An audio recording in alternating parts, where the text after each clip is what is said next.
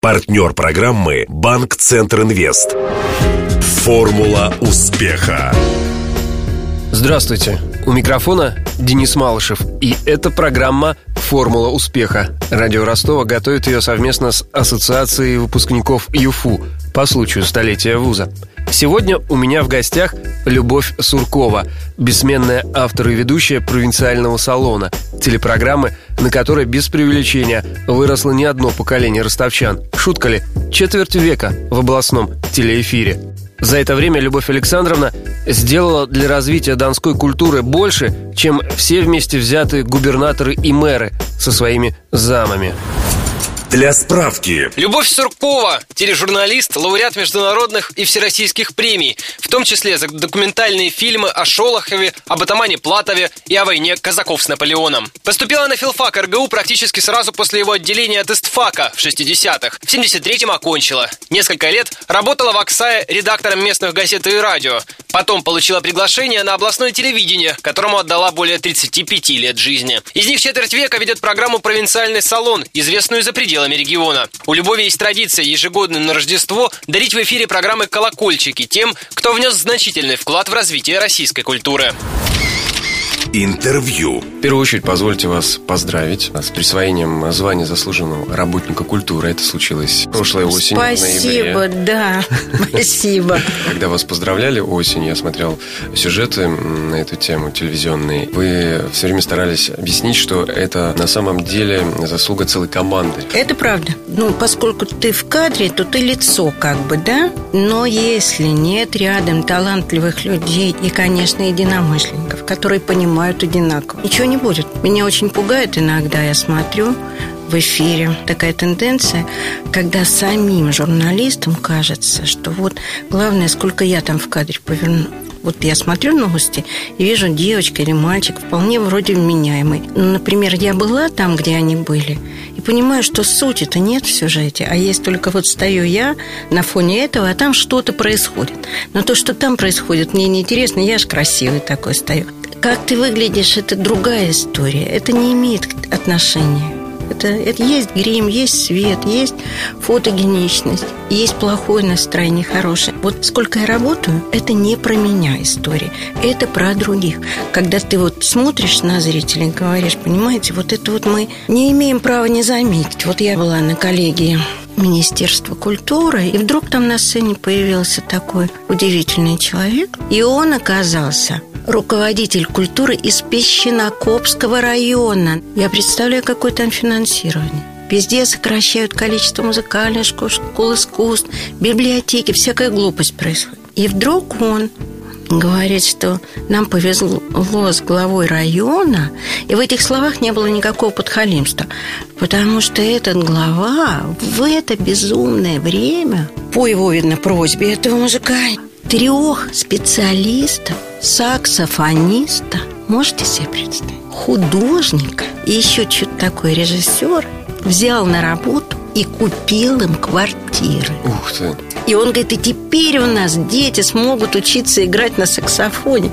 Можете себе представить, Вал? И когда он это сказал, естественно, весь зал зааплодировал, ну и я же. Вот такой умный человек, он и главу района заставил посмотреть на проблему своими глазами. Ну так это ж класс, это герой же для нас. Вот. И тогда, причем здесь я в кадре, и саксофониста Любовь Александровна, но все равно, если бы не вы, вот как вы выразились, да, зрители бы не посмотрели на это своими глазами, вы как раз высвечиваете. И мне кажется, об этом провинциальный салон. Найти э, у нас в земстве, буду использовать такое дореволюционное слово, мне оно uh-huh. больше нравится, чем uh-huh. слово провинция, найти, э, показать, что есть таланты, есть самородки. Ну вот когда эти переломные годы, когда было ясно, что какой-то нарыв такой вот общий, масса публикаций, нечем гордиться. Сейчас мы все разоблачим, точно как в семнадцатом году. Затем перешли на мат. Стало не стыдно. Это настолько вообще покоробило. И тогда мы нашу программу и придумали. Она почему салон? Никакой же нет салона. Не тусовка поэтому. А провинциальный, потому что меня не интересуют заезжие звезды. Бог с ними. Я уверена, что есть разница между провинцией и периферией. Периферия есть в Париже, в Питере, в Москве, в самом центре. Периферийное мышление. Можно прожить в двух шагах от Красной площади, от Большого театра. Ни разу не зайти ни на выставку, ни в театр. А можно жить в Ёшках, как Шолохов. А можно жить в Пухляковской, как Калинин, как Чехов, Антон Павлович.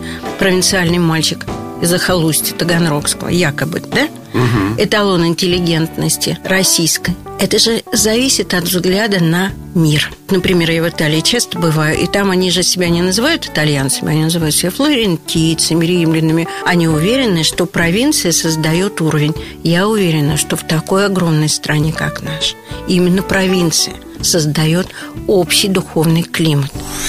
Хотелось еще поговорить об одном вашем проекте из последних, когда вы просили известных людей вспомнить три книги, на них повлиявшие.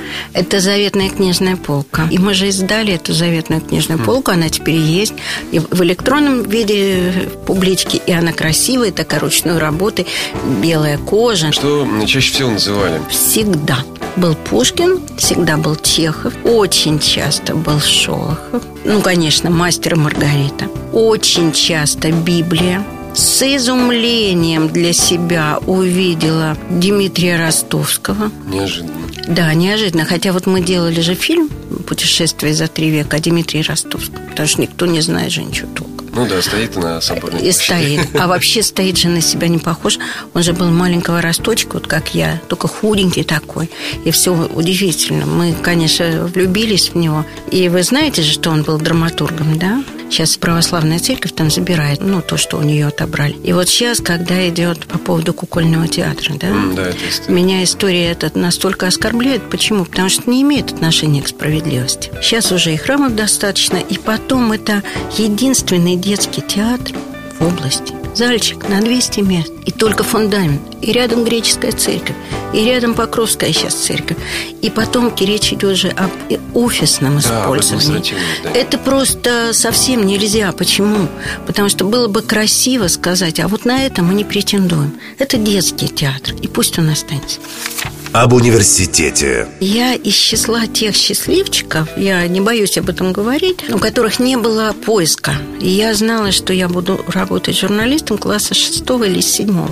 Потому что где-то я была в лагере, где-то на море, мне попалась книжка. Я уж не помню, как называлась, и не помню подробностей, но главное действующее лицо там был журналист, который через годы восстановил справедливость, потому что в войну кого-то считали предателем, а на самом деле этот человек был связан связанным партизанского отряда, его там унижали, в тюрьму посадили. И вот этот журналист умудрился доказать. Меня это так потрясло. И я поняла, что я хочу этим заниматься. А каким был факультет тогда, когда вы поступали? Мы же были там в самом начале, он только начинался. Это же было, во-первых, какое время? Это было время поэзии. Вот почему меня сейчас радует возвращение поэтов в университет. Вот мои сокурсники писали стихи. Вот там Георгий Булатов, потом Боря Габрилович чудесный. Вот это были бесконечные поэтические клубы. Они все писали, они все обсуждали. Это все происходило без конца и без начала. Я-то сама не писала, но зато я хороший слушатель. И нам повезло тогда, у нас был Яков Романович Симкин, чудесный декан. деканом, да. Вы знаете, кто-то из учеников Симкина назвал его человеком глыбой. А вот как думаете, в чем секрет, что он умел так очаровать и аудиторию, и коллег, и студентов? Как масштаб личности. Есть Божий дар завистливый, хитроглазый, который хочет доказать, что я лучше. Все остальные вот слабенькие, а я классный.